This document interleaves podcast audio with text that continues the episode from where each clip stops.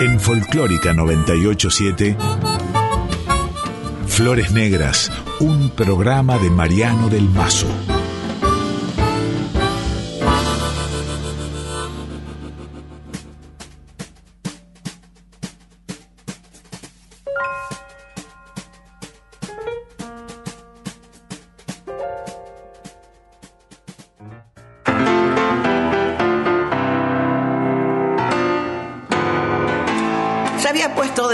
Que había este, banditas de niños con acordeón piano y los reyes le pusieron uno y se lo colgó y salió tocando.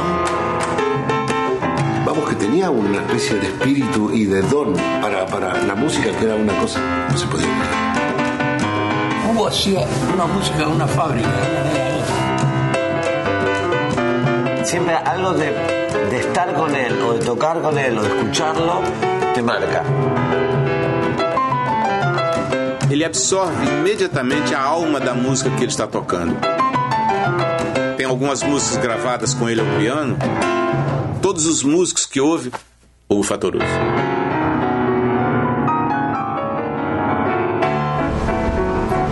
Ahí ves 1548, esta última puerta negra ahí. Mi padre y mi madre vivían en la azotea. Y ahí vivían, ahí nací yo. Era lindo, imagínate, tan chiquitos tocando tan bien. El Osvaldo era un fenómeno en la batería. No se veía atrás de los tambores. La panadera viajó a Londres y me dijo, mirá, te traje esto, ustedes que son músicos.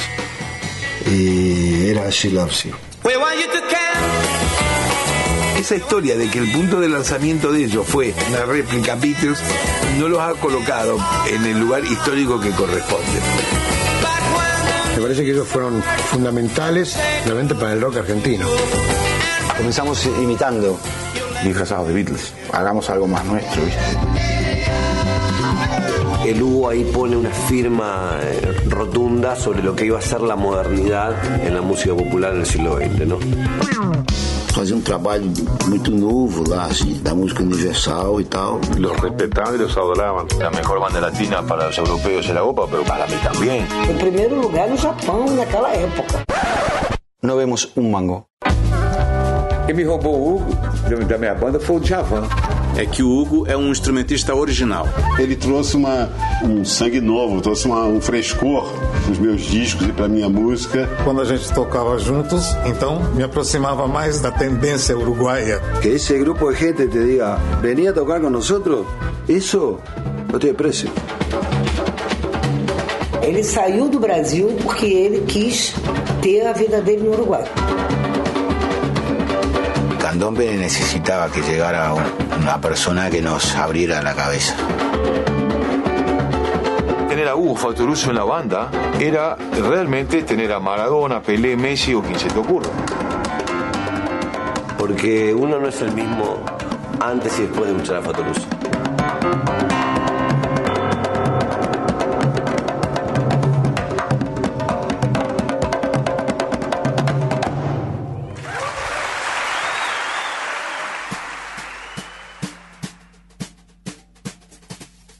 Hola, hola amigos, amigas, ¿cómo les va? Qué lindo que es estar aquí con ustedes nuevamente en esto que es Flores Negras, estos especiales. Y hoy tenemos un especial muy especial. Ahí escuchábamos el tráiler de un documental, un documental del 2018, un documental dirigido por Santiago Bedmarik, que es Fatoruso. Y ahí escuchábamos un montón de voces, algunas las habrán identificado, otras no tanto, pero ahí hablaban Chico Huarque, Yavan, Milton Nacimiento, Jaime Ross, Lito Nevia, Fito Páez, eh, una constelación, todos hablando de, Hugo Fatoruso. Y ahora yo me siento a la altura de esos nombres y apellidos, porque yo estoy hablando ahora con Hugo Fatoruso. ¿Cómo te va, querido Hugo? Gracias por estar ahí conectado. No, por favor, querido, por favor eres un querido en tu país, aquí yo te quiero porque siempre me has este, dado tu amistad, sí, desde el primer día, parece que nos conocemos de toda la vida. Muchas gracias por, nada, por el cariño, realmente. Gracias por tanta música. Hugo Faturuso, eh, vamos a mandarle un beso ya a Karina Nissiman, esa genia que es una máquina de conectar gente. Y me contaba Karina que en estos días eh, te estuvo escuchando en vivo con un nuevo trío. No parás. Bueno, me invitaron estos dos jóvenes, eh, muy, muy buenos músicos este, montevideanos, nada, me invitaron y ahí formamos ese trío que realmente tiene una propuesta bien picante. ¿Quiénes son los chicos? Mateo Otonelo en batería y Rolo Fernández en bajo. Este, fantásticos ellos, fantástico, fantástico. ¿Cómo funciona? ¿Vos, vos, ahí, vos ahí tocas eh, a la parrilla lo que va saliendo, se improvisa? No, no, no, no, Están las partes para improvisar sobre una estructura. Claro. Pero están los temas en sí, las partes obligato, las partes que van todos juntos, digamos. No es dale que va. Puede serlo, pero en este caso no. No, el tema, los temas tienen su orden. Tiene la introducción o tiene lo que le llaman la A, la B, o alguna parte de solo, no sé qué, y un final. Entonces sobre esto se trabaja. Y ¿Qué, este, ¿Qué, formato que te, que te gusta, que te atrae? El formato de trío, ¿no? Desde OPA hasta esta experiencia, pasando por el trío Fatoruso, por el trío Oriental. Digamos, ¿Te gusta el trío? Y es lindísimo también, es lindísimo. Este, es bien íntimo, es bien íntimo. El escucha, este, nada, tiene tres elementos ahí, tiene tres, eh, en vez de once jugadores hay tres, ¿viste? Hay que, hay que llenar el campo, ¿no? Hay que, Entonces, el, hay que cubrir los espacios. Claro, el que escucha, si, no sé, ¿viste? Si se copa, se empieza a escuchar qué hace el baterista, ¿viste? De acuerdo a todo lo que está pasando, etcétera. Nada, el trío es una muy linda formación. ¿Cuál es el trío que te partió la cabeza? Hay tantos, ¿no? Pero pienso, desde Bill Evans hasta Cream. sí, es verdad. todos esos tríos, sí, sí. Algo de Oscar Peterson, así, también. Tiene unos tríos perdón, fabuloso. Hay una cantidad, hay una cantidad de gente en ese estilo, ¿no? En ese estilo de música. Sí, sí, sí. Pero eh, siempre tiene que haber un, bajo, eh, una, sesión rítmica y, alguien que, meta melodías, ¿no? Claro, melodía, acorde. En el caso de guitarra se, se puede. En el caso del piano se puede. Vibráfono se puede. Bandoneón, acordeón se puede porque estos instrumentos pueden tocar armonía y, de una mano derecha, digamos. Este, por ejemplo, si tocas la flauta, solamente es una nota, con trabajo, y, eh, eh, batería y flauta. No tenés armonía. Chao. en fin.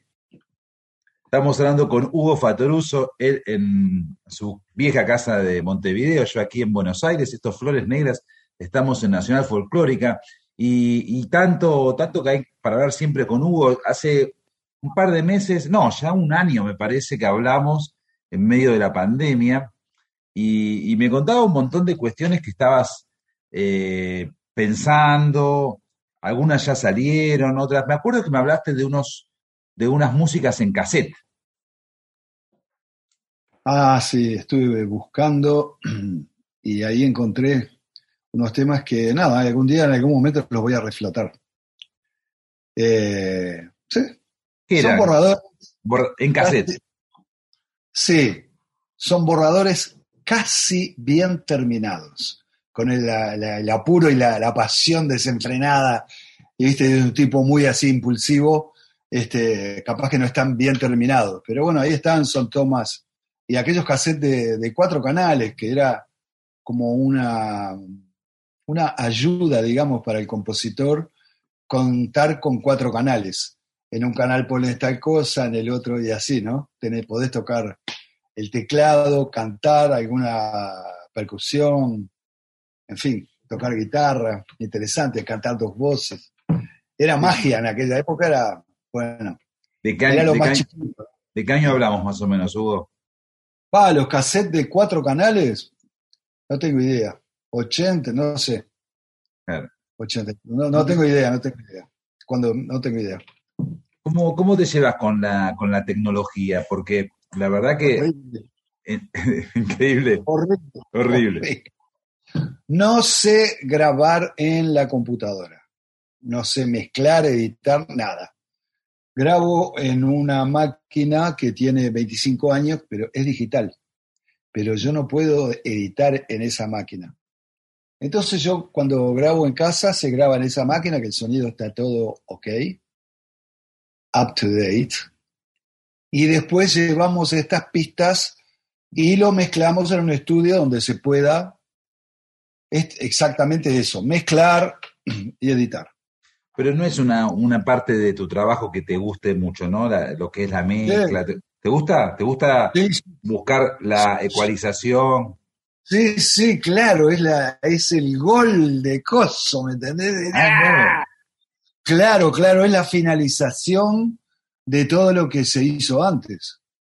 ¿eh? Meticulosamente y al tuntún, porque capaz que nunca te quedás conforme con la última mezcla, pero tienen que terminar en algún momento y le vas, nada, le vas arrimando a piacere, es a gusto de, cada uno y con, con ayuda de, en este caso, muchos trabajos que estuvimos haciendo, tanto sea con este, Gustavo de León en uno de los estudios o con Gerardo Alonso en otro de los estudios que trabajamos. Nosotros opinamos y ellos también te llevan ahí a una, nada, una conclusión. Es difícil, pero es apasionante. Vos, Hugo, cuando componés, que es un momento muy solitario, ¿no? Eh, ¿Ya vas pensando en, en- en- en el ropaje que va a tener esa composición? ¿En qué tipo de timbre va a tener? Un poco, un poco, porque yo me animo a componer en, digamos, en dos estilos bien separados. Un estilo es la forma de los temas de forma de música popular. Muchas veces hasta te puede parecer que una melodía mía ya la escuchaste. No es que yo robé, es que es tan popular los elementos que yo uso que nada, es familiar. Eso es un estilo de cosas que me gusta componer, me encanta. Y hay otro estilo que es como para este tipo de tríos o cuartetos o, lo que le llamen fusión, porque no es jazz, jazz. Proviene un poco la costumbre de improvisar de- del estilo del jazz, es verdad. Pero no, no es jazz, porque estamos tocando candombe, estamos tocando ritmos sudamericanos, 6x8, 10x8, 5x4, so- es otra cosa. Entonces, el propio candombe, tocamos milongas también, pero yaceadas, con, nada, con ímpetu, con cada músico ahí va soltando, en fin. Así que cuando compongo un tema que yo ya sé que tiene letra, eh, o primero escribo una letra en un borrador y después busco una melodía, ya, ya, ya está, ya sabes que ya es eso. Eh, yo ya sé Claro. cómo va a ser, quién, quién puede tocar, quién no puede tocar. Presen- De repente- presen- pres- presentame la canción que vamos a escuchar ahora, eh, a continuación, que es Harry, eh, con los Golden Wings. Eh, que Harry es un tema tuyo, es un tema que tiene un 6x8, calculo, ¿no? Medio peruano es. Sí, sí, exactamente, exactamente. Capaz que, que- 6 por, capaz que 6 por 4. Y en esta versión es, eh, es muy hermoso porque tiene todo esto que vos decías recién. Tenía, tiene toda una cosa medio yaceada, pero a su vez también tiene una cuestión rítmica muy, muy estructurada, ¿no? Muy, muy, eh, muy lo que marca el ritmo, ¿no? Sí, es bien familiar. Eh, todo lo que pasa ahí es bien familiar. Es muy rítmica y, y lo usamos a modo de introducción un, un arreglo de Golden Wings. Es un arreglo, no más. Y la otra particularidad es que en esa grabación está tocando mi hijo el Ciruela, Alejandro. Alejandro nació en Avellaneda. Él es muy uruguayo por, por genética, pero él nació en Avellaneda. ¿Está? Y el ciruela. Y está tocando el bajo ahí o Baldito la batería. Es bien particular esa grabación. los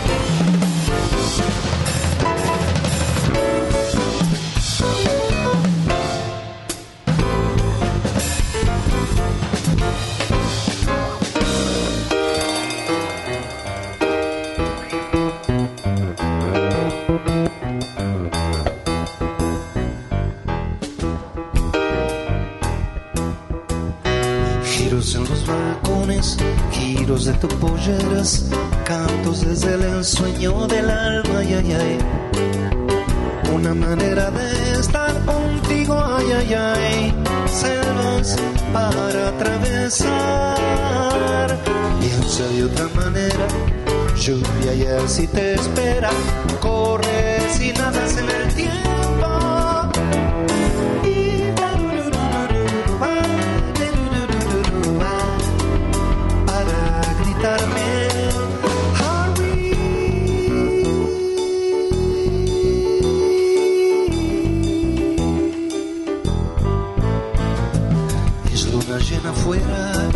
Llena la luna llena, y entre tu pelo brilla esa luna. Brilla como el lucero, noche prendió su fuego, todos los elementos y las almas. Pienso si yo pudiera tiempo pararte tiempo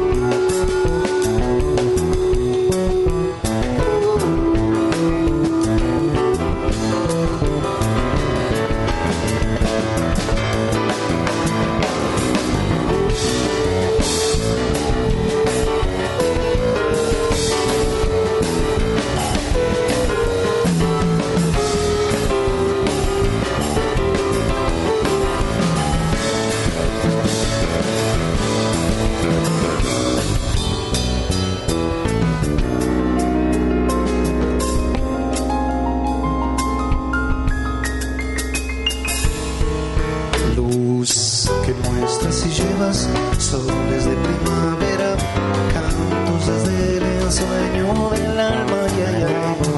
Otra manera de estar contigo, ay, ay, ay. Selvas para atravesar. De una manera, lluvia y así te espera.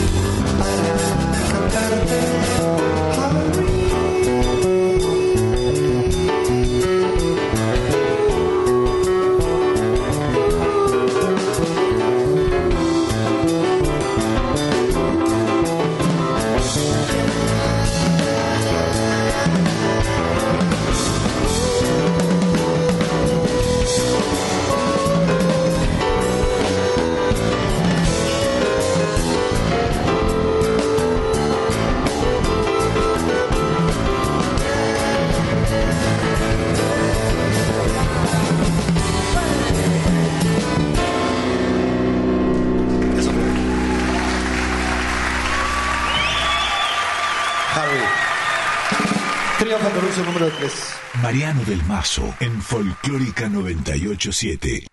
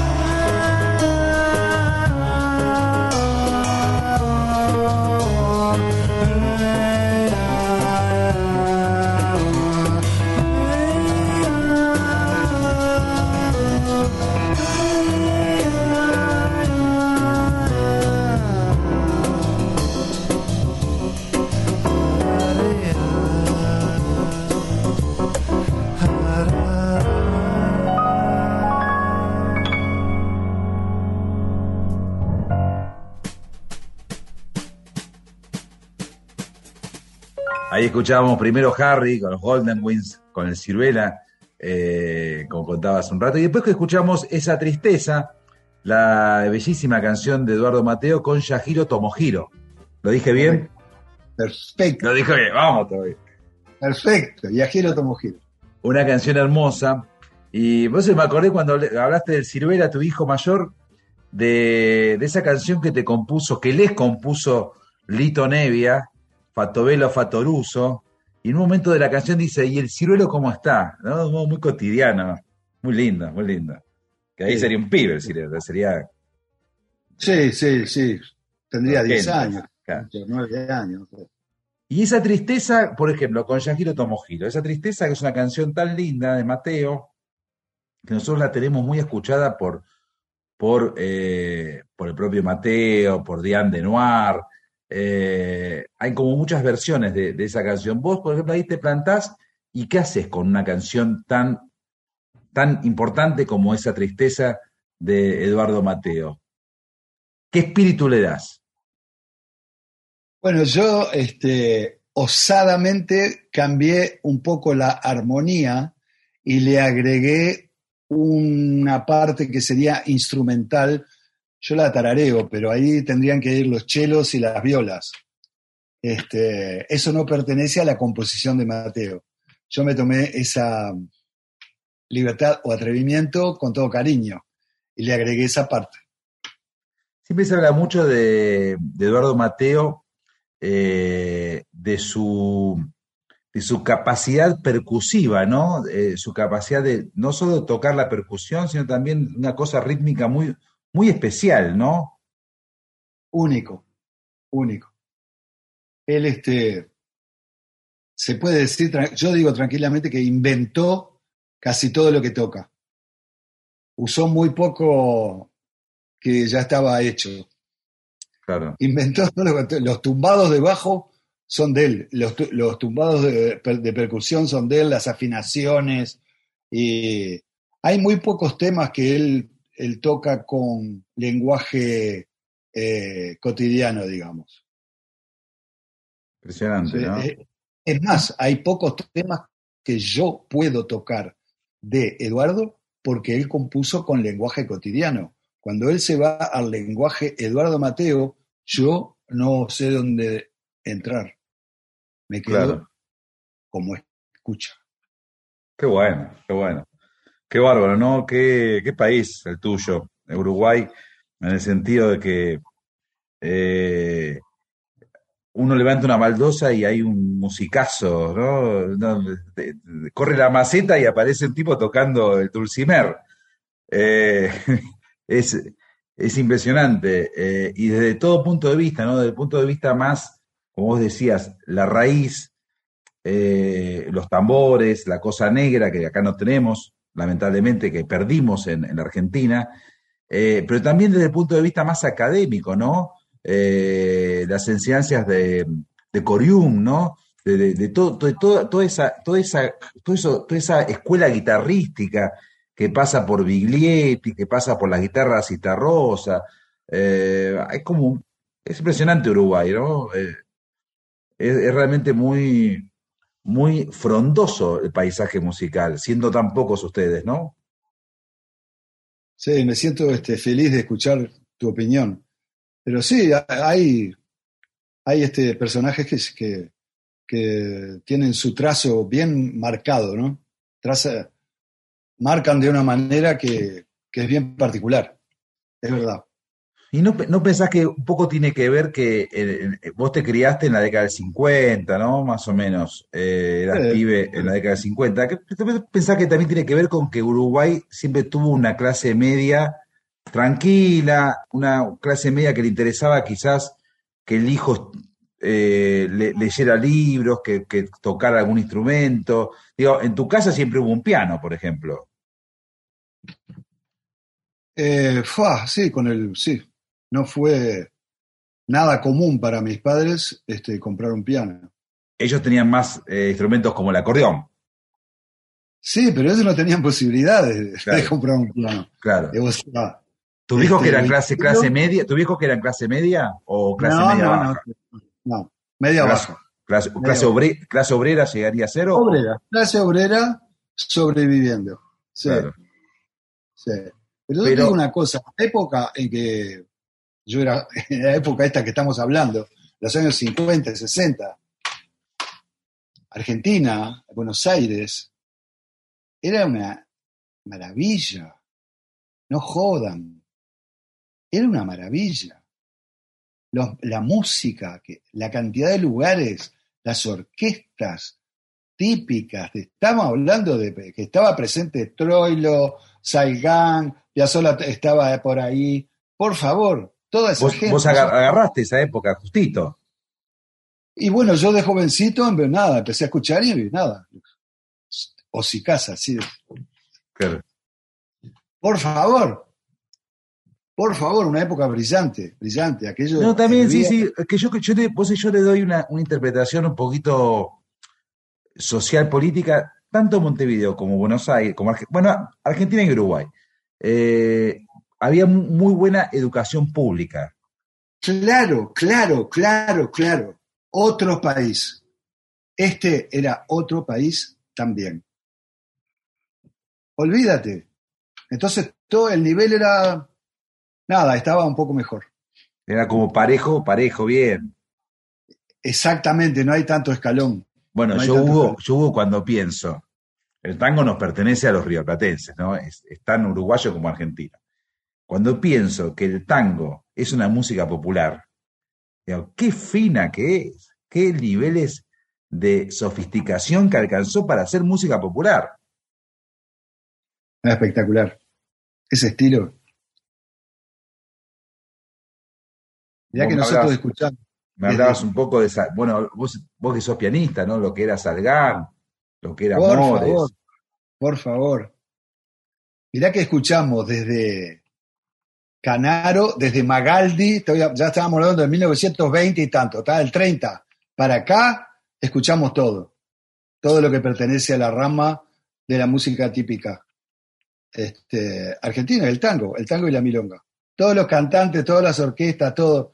En el auto cuando haces un mandado, yo tengo una radio Radio Clarín, que transmite para la Cuenca del Plata música folclórica y típica para la Cuenca del Plata a las 24 horas del día, cada- en las horas pares, 30 minutos de Carlos Gardel. Por favor, eso es lo más grande que hay. Razano, desde esa época, todo para acá, dale, andar recorriendo así, Darienzo, no me mato con Darienzo, es lo más grande que hay.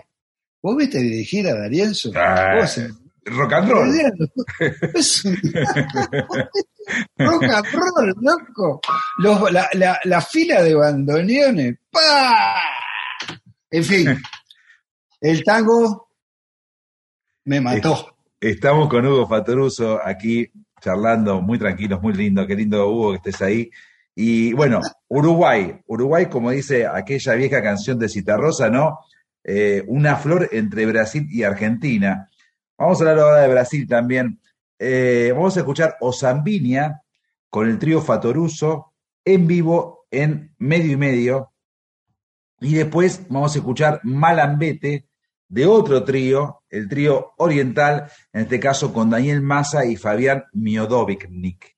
Eh, ¿Te parece? Y ahora hablamos de, a propósito de Osambinia, vamos a hablar un poco de la música brasileña. ¿Te parece? Muchas gracias, sí, me parece ok. Genial.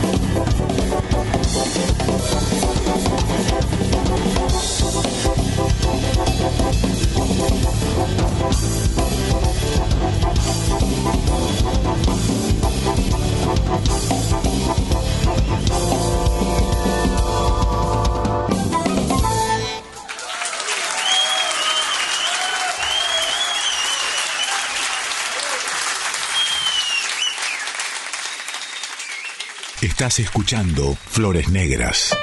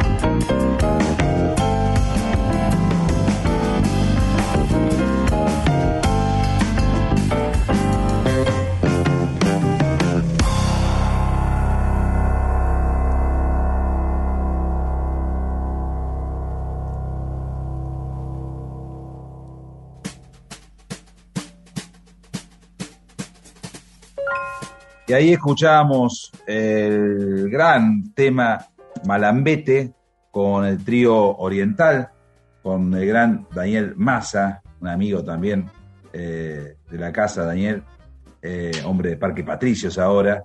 Y, mm, y antes escuchábamos Osambinia. Y, y bueno, todos los uruguayos fueron muy marcados por la música brasileña. Es correcto. Eh, y hay como una. Recién hablábamos de Mateo, ¿no? Mateo es alguien que, que recibió mucha, mucha música brasileña, que la procesó él a su manera, por supuesto. Eh, pero en general, digamos, fue una, una, una música, la de la década de 50, que fue la década de la bossa nova, que impactó mucho en todo el mundo, pero en, en Uruguay especialmente. Y vos ahí tiraste Bueno, los o Zambinia. Sí. ¿Qué pasa? con Zambiña es un popular ahí para divertirse un poco con ritmo de samba. Y ahí es el, es el trío Fatoruso, ahí estás con tu hijo Francisco. Ese es Francisco y Osvaldito. Claro, claro. Otra vez el- el- la, la- la intención de reproducir el trío original, que es aquel que tenías con tu papá y con Osvaldo, ¿no? Sí, claro, pero con mi padre y eso tocábamos nosotros lo que podíamos, que no eran estos temas, era una cosa bien simple, muy simple, más simple que esta. Para que estoy modificando una cosita acá para después no confundirme. Y bueno, y otra vez volvimos a los tríos. Y, mm, y yo me doy cuenta que, que- que- que a medida que, que pasa, que pasa tu vida musical, Hugo, eh, vos estás como cada vez más, más consustanciado con, con la música de raíz. eh, cada vez más. ¿Es posible eso? Yo, bueno, a medida que uno crece, los poetas, los músicos, quizás van aferrándose más al origen. Sí, sin duda, es donde está la fuerza, Donde empezó todo. la raíz, es la raíz, es donde está la fuerza. Entonces, este, nos seduce la música folclórica, la música regional, que hoy día, gracias a Internet, se puede conocer cosas que antes era, era imposible. Sí, sí, sí, sí. sí. Vos seguís tengo siendo tiempo. un gran consumidor No de. tengo tiempo de, Sí, contame. no tengo tiempo de sentarme frente a una computadora a buscar cosas. Pero un amigo te manda algo, yo te he enviado a ti Sí, sí, sí. un link. Al lado va a salir otra, otra posibilidad de ese estilo. Se entreveran a veces, pero me mandan algo de Uganda. Yo pongo, lo, veo lo de Uganda y al lado salen tres de Uganda. Ahí sí, miro un poquito. No tengo tiempo de sentarme a buscar en la compu porque estoy muy ocupado. es interminable. Hoy en día no terminas nunca bueno, ya se puede conocer una cantidad de cosas y más, eh, eh, más conquista a, la, a el alma ese encuentro con las músicas folclóricas.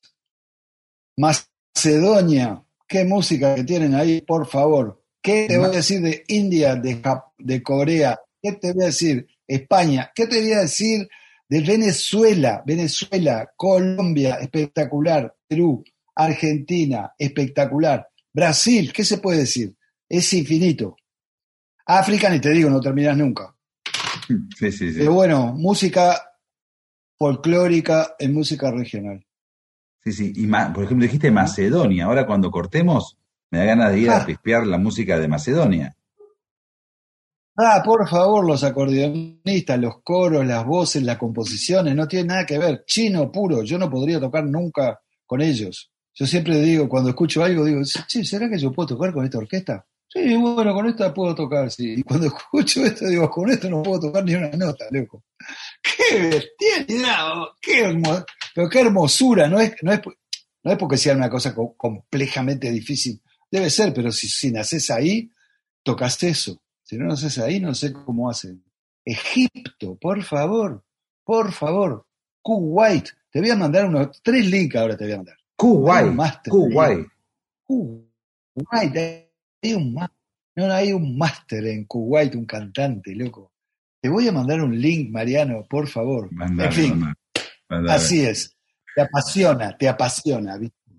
Hugo Fatruso, tengo acá eh, un- unas palabras muy lindas que, dice Jaime Ross sobre vos, eh, que, quiero compartir con los oyentes. Después quiero también compartir con los oyentes la versión de Colombina que hiciste junto con la cantante Laura Canoura en aquellos espectáculos y discos que tenías con Canoura que hacían tanguitos, boleros, eh, algo muy disfrutable. Eh, vos ahí más en un plan pianista de, de sótano humoso, ¿no? Ahí con la cantante, Y. Colombina. Eh, y después vamos a hablar un poquito de Jaime, que hace poco estaba leyendo una reseña que te hicieron por tu disco Recorriendo Uruguay, que es un disco que ahora vamos a hablar de ese disco es flamante, y es un disco que vos estás tocando el acordeón. Eh, y el Recorriendo Uruguay es metafórico, porque en realidad vos lo grabaste eh, en tu casa, pero recorrías mentalmente Uruguay. Exactamente. Los títulos de las canciones te, te llevan a todos los lugares. Hermosos los títulos. Era como eh, la panadería, la farmacia, ¿no? No, ahora después vamos a decirlo. Pero vamos a escuchar, vamos a, a oír a Jaime Ross, que yo admiro mucho de Jaime, por supuesto, su cancionística, su genio musical, pero también me gusta mucho cómo habla, porque tiene una precisión para definir, y en este caso una precisión para hablar de vos, Hugo Fatoruso. A Hugo Fatoruso lo conocí desde muy chico, ya que mi tío George, que era músico y aparte era directivo de un club de jazz que se llamaba Peña de Jazz, que quedaba en la calle Convención muy cerca de mi casa, me llevaba desde, desde chiquito, desde que tenía 6, 7 años, a ver las sesiones que se hacían en aquel sótano.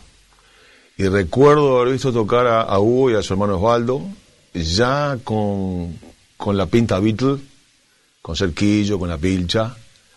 Y para mí eh, tenían una aureola que hacía que yo me, me hiciera fan de ellos. O sea, yo era, no sé, yo estaba en segundo o tercer año de escuela y para mí los, los Fatoruso eran algo, algo especial. Y al año siguiente hicieron los Shakers y fueron un fenómeno latinoamericano, fueron el primer gran grupo de rock que así imitaba a los Beatles en Sudamérica. Y fueron muy importantes, eh, yo juntaba fotos de ellos, muy importantes para mí. En mi ranking escolar eh, personal estaban primero los Beatles, segundo los Shakers, tercero los Rolling Stones. Ahora, pasó el tiempo, se fueron a Estados Unidos, estuvieron muchos años allá, eh, hicieron el grupo OPA, que es un grupo legendario para la música uruguaya, un grupo de candombe, candombe jazz, fusión, rock. Y bueno, eh, escucharlo fue un sueño realizado para todos nosotros músicos uruguayos. Eh, ver lo que estaban haciendo los, los Fatoruso, liderados por Hugo, ¿no? En Estados Unidos, eh, con los mejores músicos, los mejores técnicos, los mejores estudios. Bueno, los dos discos de OPA, que son Golden Wings y Magic Time, son fundamentales para la música uruguaya. Y yo estaba en Europa, estaba viendo una época muy dura, haciendo mis primeros discos, y recibí un par de postales de Hugo que fueron, digamos, en aquel momento maravillosas para mí. Diciendo que había escuchado mis discos y que, bueno, llenándolos de elogios. Y para mí, bueno, fue como, bueno, recibir eh, el visto bueno de semejante maestro. Me acuerdo que me lo puse, me puse esas postales en, en mi cuaderno de canciones con el título de Jarabe para la tos. Estaban pegadas. Entonces cuando se me, me caía el ánimo, miraba, las leía.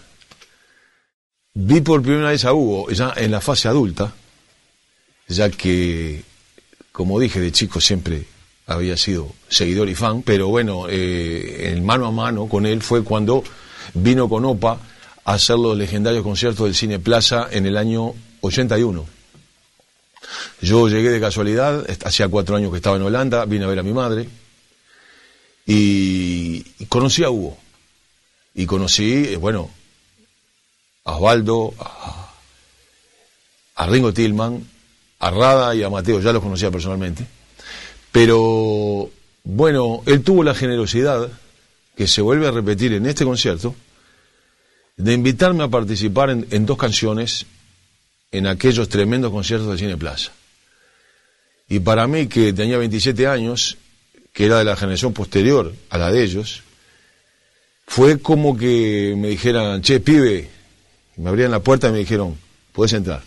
Es muy complicado eh, transmitir qué significa estar con Hugo en el escenario, pero si hacemos la, comparación futbolera, como siempre, siempre terminamos comparando con, con el fútbol, es lo que puede sentir cualquier jugador que esté junto a Maradona o a Messi en un equipo. Ante todo, eh, la solvencia, la fuerza que le inspira a toda la banda, pero por otra parte, la constante sorpresa de eh, lo que pueda llegar a ser eh, con su teclado. Hugo es un genio, no es un talento. Un talento es alguien que despierta una enorme admiración y que hace cosas que los demás no pueden hacer. Un genio es alguien que hace cosas que los demás no pueden explicar. Algo parecido dijo Schopenhauer hace un par de, un par de siglos, pero bueno, eh, anda por ahí. Entonces, eh, este tipo de jugadores mencionados, o un músico como Hugo Fatoruso, para que la gente entienda, eh, hace cosas directamente imposibles, pero no solamente imposibles, porque las podría estudiar para hacerlas, no, no, son inexplicables, ya que se le ocurren en tiempo real. En tiempo real quiere decir al mismo tiempo que está sucediendo una canción y que los acordes van pasando y las armonías van cambiando, él de repente toca cosas geniales. Muchas veces en estos años y a lo largo del tiempo se, se suceden shows así en donde está tocando él su parte y toda la orquesta está de perfil. Está mirando hacia la punta donde él generalmente se coloca. Y es, es- cómico ver a, a todo el mundo mirando de costado así, hacia donde está él y hay veces que termina y todo el mundo... Hugo Fatoruso es un tecladista que toca el piano, pero también el sintetizador, que, eh, bueno, es un invento de, de fines de los años 60. Es una máquina que, en términos generales, tiene poder, poca capacidad de expresión. A diferencia de la guitarra eléctrica, que es tremendamente expresiva. Pero un sintetizador, bueno, es muy útil a nivel musical, pero eh, tiene esa carencia. Hugo es uno de los poquísimos sintetizadores del mundo que logra eh, humanizar eh, su instrumento. Para mí, y esto puede parecer exagerado, puede ser camisetero, pero es el número uno, por lejos, por leguas de distancia, del mundo, tocando el sintetizador. Como pianista es excelente. Ahora, hay muchos pianistas excelentes en distintos lugares. Él es top. Ahora, tocando el sintetizador eh, es eh, incomprensible.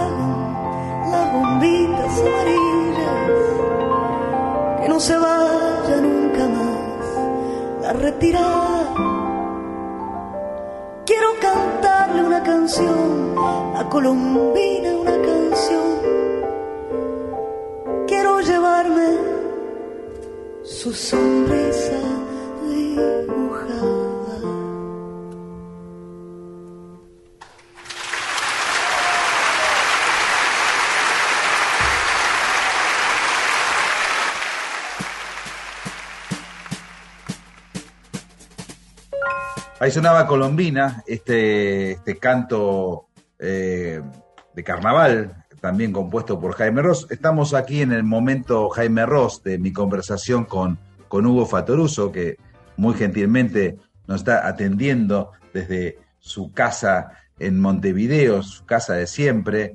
Eh, después vamos a hablar también de, de Albana Barrocas, del dúo que tiene, eh, que es maravilloso.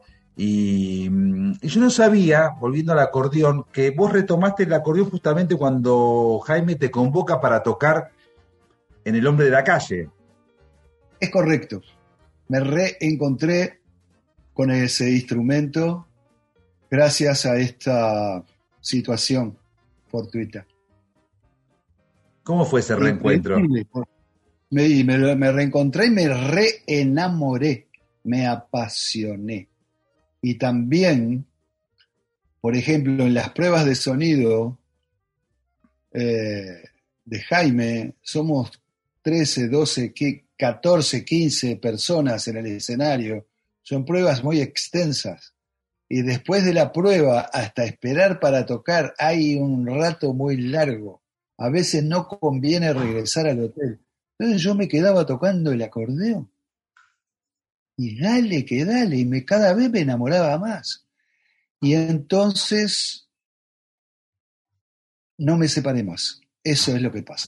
Qué lindo. Qué un disco que, que se llama Acordeón, es el primero, y ahora salió este segundo trabajo con temas con este instrumento que se llama, como tú dijiste, Recorriendo Uruguay. Vale, Después vamos a escuchar un temita y un vals. Eh, ahora tengo acá programado, mira, quiero que me presentes vos, pero tengo programado aquello en piano solo, eh, que es, eh, es una belleza.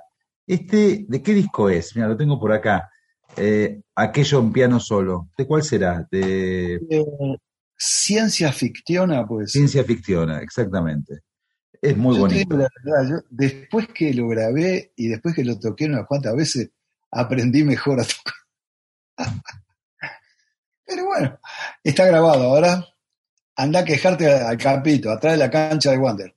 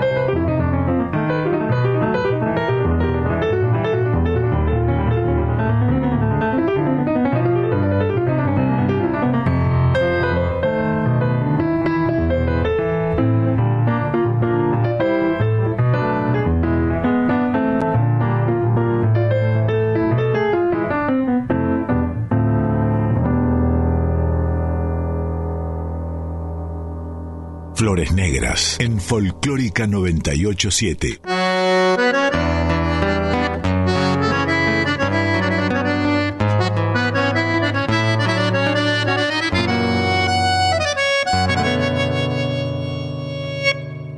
En tu bulín de ermitaño aún te sigue faltando la bombachita colgando de la canilla del baño. Llevas demasiados años sacándole el cuerpo al bulto con argumentos profundos de un Dalai Lama y aún seguís con la cama tan fría como un difunto cuando se os interroga sobre tu estado civil. No sabes lo que decir si soltero o divorciado los viernes días sagrados salís a romper la noche 10 litros de nafta al coche y una vuelta por las canchas a ver lo que se levanta para poner digno broche. Galán de perfil mediano que te haces el centro cuando al mostrador llegas con tu paso de verano. Lo que vos soñás hermano difícil de encontrar sé que es brava de bancar la soledad del domingo y que el fútbol y los pingos comienzan a no alcanzar. Anda.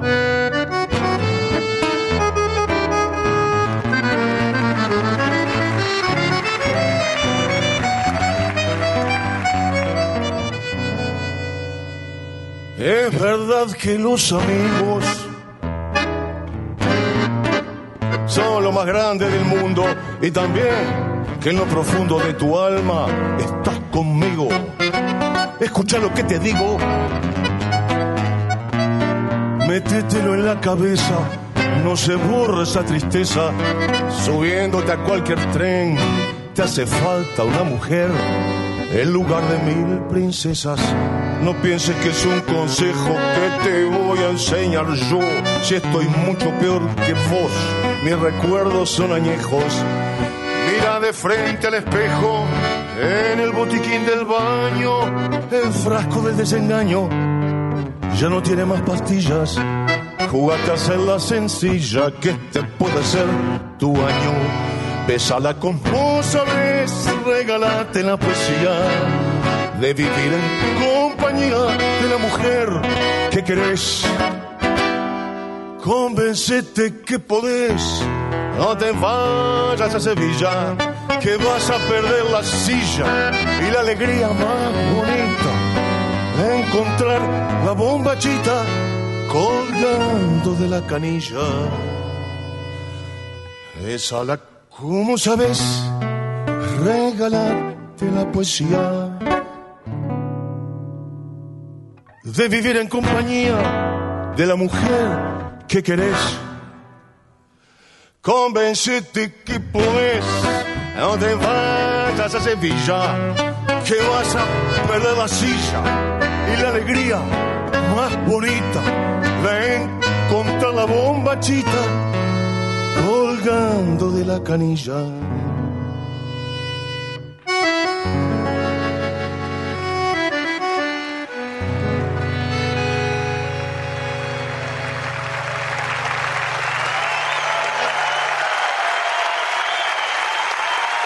Gracias.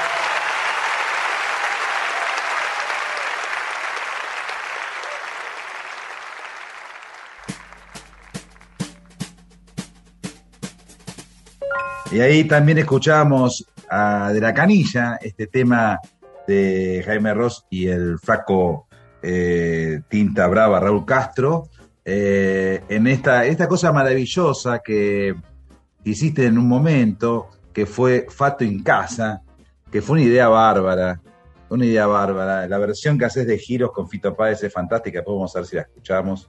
Eh, pero es, es una maravilla. Aparte tiene un título que ya, Fato en Casa, me parece que es, eh, ya merece hacer algo. Cuando un título cae bien, nosotros los periodistas decimos que si hay un buen título, hagamos una nota que tenga que ver con ese título. No, salió todo redondo. Increíble. Salió todo redondo. muy disfrutable todo. El Eh, resultado, ahí está. Quedó grabado y filmado, así que muy importante, Ahora- un trabajo muy importante. Muy importante, muy importante. Soy la única persona, o una de las pocas personas que, que puede tocar con una cantidad de músicos que quizás entre sí no tienen nada que ver, pero que encuentran en vos un vector por el cual deslizarte, ¿no? Eh, solamente en Brasil ya pensar en Milton Nascimento, en el Meto Pascual, en, bueno, con Chico Barque, con la Argentina, nada más lejano que Fito Páez de Jaime Ross. Sin embargo, vos estás ahí en el medio, tic, tic, tic, tic, ¿no? tocando el piano. Como un conector. Es, la- música lo que nos lleva Sí, y nos seguro. une. Es la música. Bueno, llegamos a A dúo, que es A, es la inicial de Hugo y de Albana. eh, y, y es ¿Sabes que un- nosotros lo, lo tenemos que, yo pido disculpas, pero lo tenemos que pronunciar en inglés, porque si- como la H es muda, entonces somos de acá, pero el nombre es en inglés. Ja dúo. Ahí va. eh, que es Hugo y Albana, ¿no? H de uva de Albana, exacto. Y contame, contame este dúo que ya tienen varios discos y cosas Sí. muy bonitas, muy bonitas. Bueno, este dúo es uno de los proyectos que adoro participar porque simplemente como cualquier dúo tiene su sonido único. Esta chica hace lo suyo de una manera y lo combinamos con lo que hago yo y tenemos un sonido de ja dúo. Este, ella aporta una cantidad de ideas en la parte rítmica y elegimos temas que pueden pertenecer a cualquiera de las dos corrientes que estábamos hablando. La corriente más popular y también podemos presentarnos si nos invitan a un festival de jazz. Tenemos fusión para tocar, tenemos idioma para tocar. No vamos a ir a tocar una canción de amor en un festival de jazz. Claro. Bueno, mira, yo seleccioné Pero dos sí temas. tenemos, sí, pero sí tenemos preparado una cantidad de situaciones. Buenísimo, buenísimo. Donde, donde cuadre, se adaptan. Exactamente. Y bueno, es un trabajo muy particular. Mira, presentame arpas y después vamos a escuchar de mañana. Eh, arpas es una belleza. Arpas es como un, un, aire, es el aire que, generan esas notas con ese sonido que el sonido es de un sintetizador, pero es como exactamente como si fuera de un arpa. Y como se graba con una maquinita que hace, que graba y repite lo que uno quiere, ¿no? Tanto compases, dos compases, cuatro compases, lo que sea. Entonces yo grabo primero el bajo, ¿la verdad? Grabo el bajo. ¿entendés?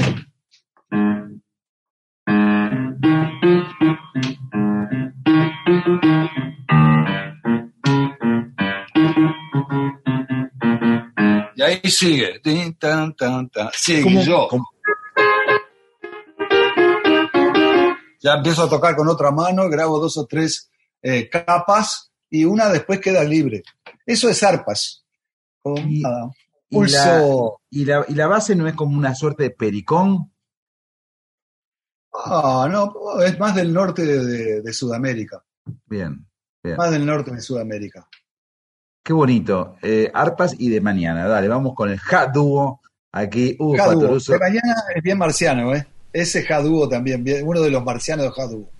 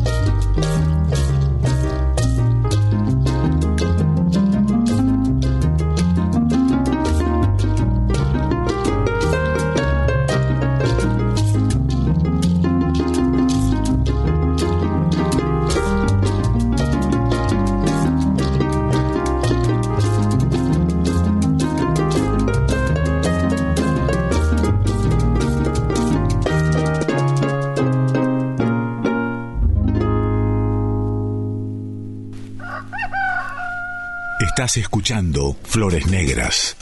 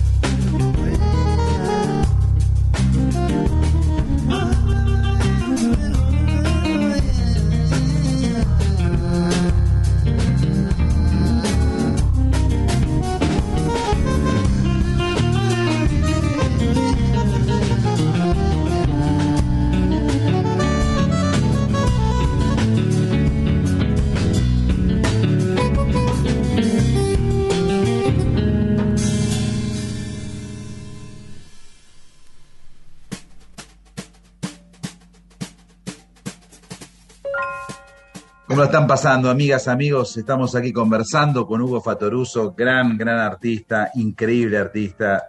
Eh, todo queda corto para definirlo, todo queda corto para conversar con él, pues podríamos hablar muchísimo tiempo de su experiencia en Estados Unidos, podríamos hablar de, de tantas, tantas cosas, pero bueno, la idea es compartir una buena cantidad de música con él, eso estamos haciendo. Acá tengo, mira, yo voy seleccionando, ¿no? Eh, tengo justamente la versión de Giros de Fato en Casa con Fito Páez, que es muy bonita, la puse hace poco en las redes, Hugo, y, un montón de gente quedó maravillada con, con Giros. Y después eh, Batuc 2, que es eh, con Barrio Sur, que también es una, es una maravilla. Eh, son dos, dos aristas muy, muy diferentes ¿no? de tu música, porque Giros tiene una estructura muy tanguística, la pronuncian ustedes, la, la subrayan vos y Fito Páez, eh, la vuelven más tango todavía. Y Batuc 2 es una cosa bien de, de- de- de los barrios negros de, de Montevideo. Es una maravilla.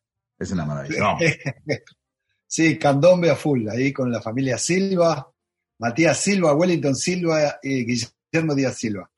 Sí, fantásticos ellos, por favor. Vamos primero con giros y después sí con Batuc 2, tambores ahí, Barrio Sur.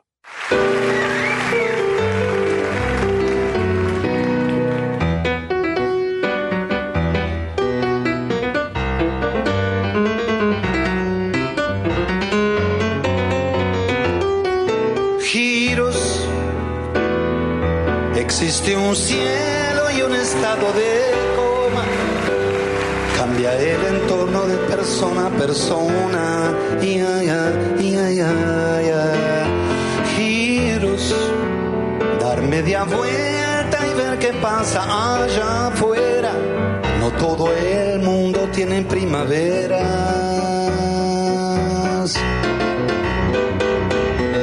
Flaco, ¿dónde estás? Aquí en Montevideo, en mi ciudad. Estoy buscando información. Estoy queriendo ser otro.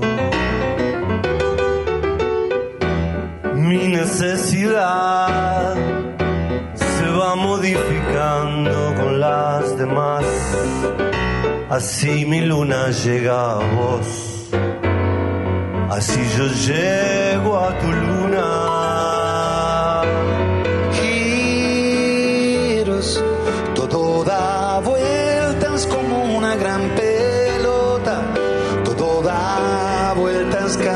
Se nota. Ya, ya, ya. Giros, fotografías de distintos lugares, fotográficamente tan distantes.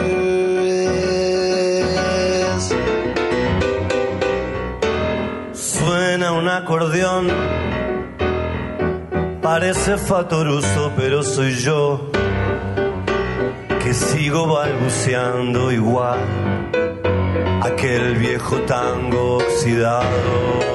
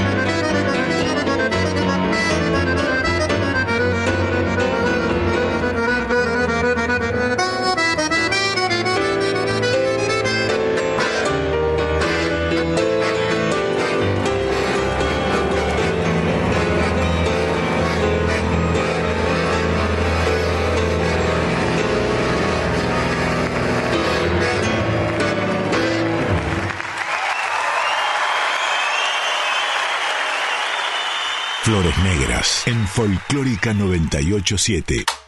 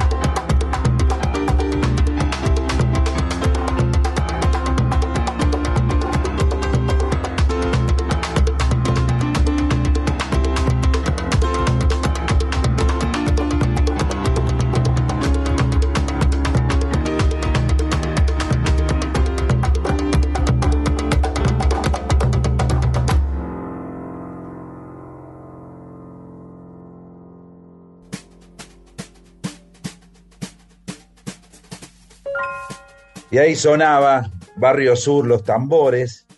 Y comentaba hace un rato lo, lo importante que es el tema del acordeón como instrumento mínimo y sustancial. Es un instrumento, yo diría, esencial.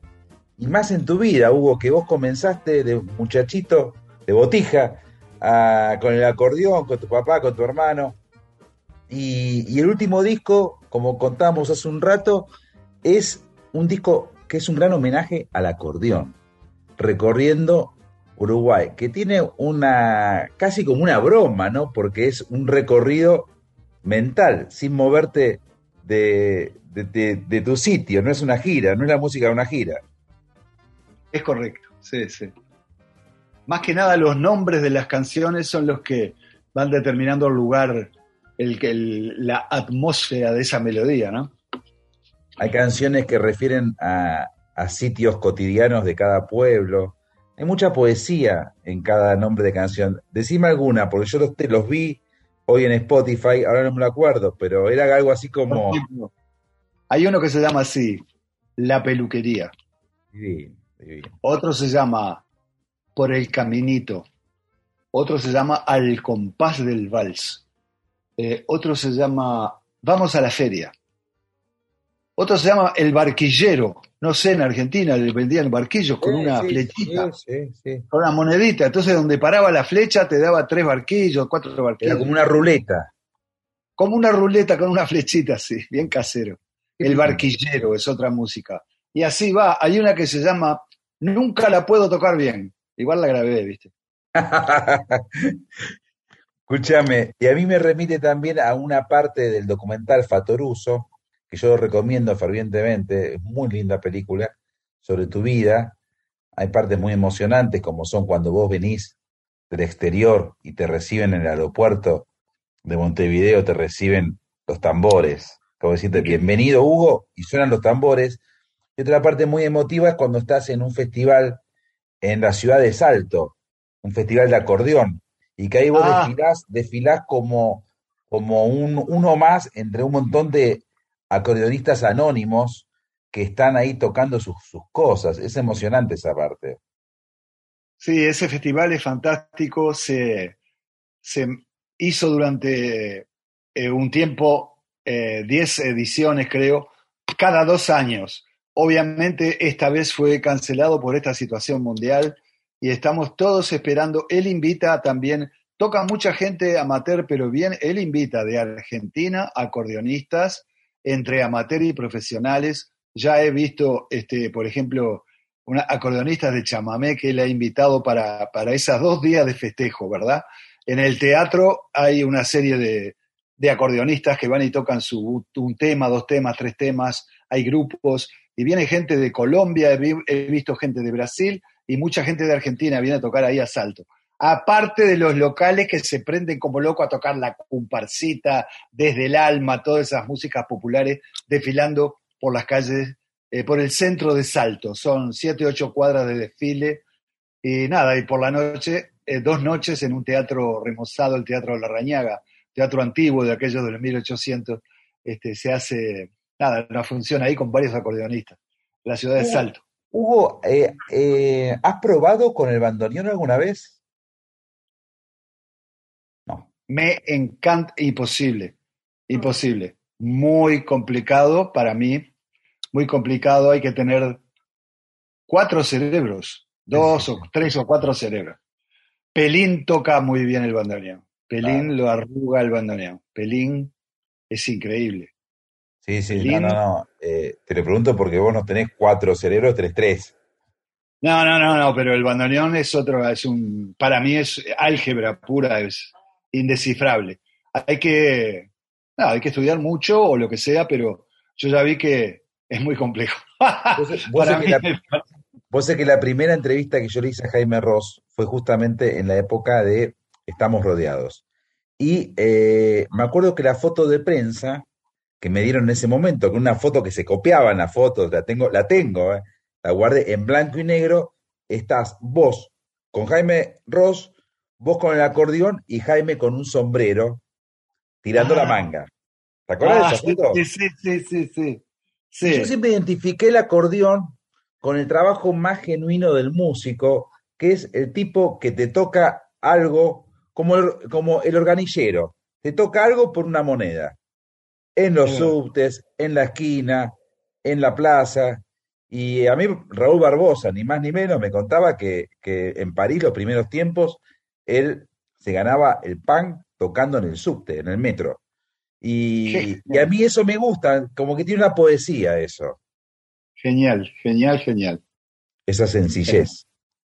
Combinás todo, mira, combinás todo. Vos manejás tu horario, vos elegís el lugar, vos elegís el repertorio, no tenés compromiso con nada, estás vos con el instrumento y a donde llegaste, llevaste la música. Es fantástico. Una Y bueno, ahí de nada, te llevaste tu- Hugo Fatoruso, vamos a escuchar de este disco Recorriendo Uruguay al compás del vals, que es un tema muy precioso.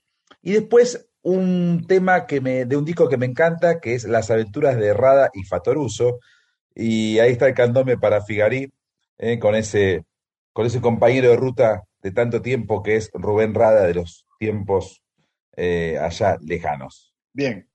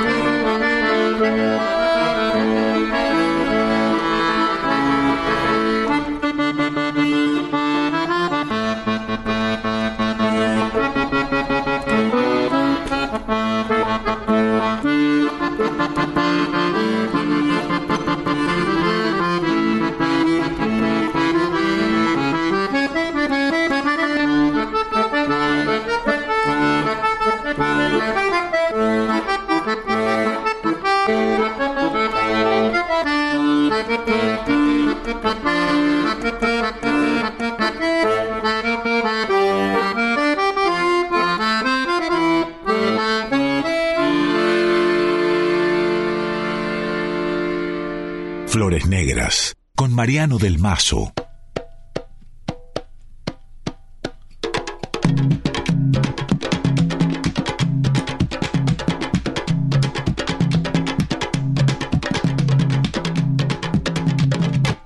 Querido amigo Figari, pintor de la tierra mía, usted nunca imaginó que encanto me le daría. De tanto mirar sus cuadros aquí en tierras vecinas me di cuenta que pinto música como la mía. Querido amigo Figali, pintor de la tierra mía. Querido amigo Figali, pintor de la tierra mía. Don Figali, compañero de la vida, luchador de la hermosura por toda la tierra mía. Don Figali, compañero de la vida, hay que ver con qué dulzura pintos de la raza mía. La loca, rompe, parte madera, madera. Dale a la loca morena, que resuenen los candombes por Figari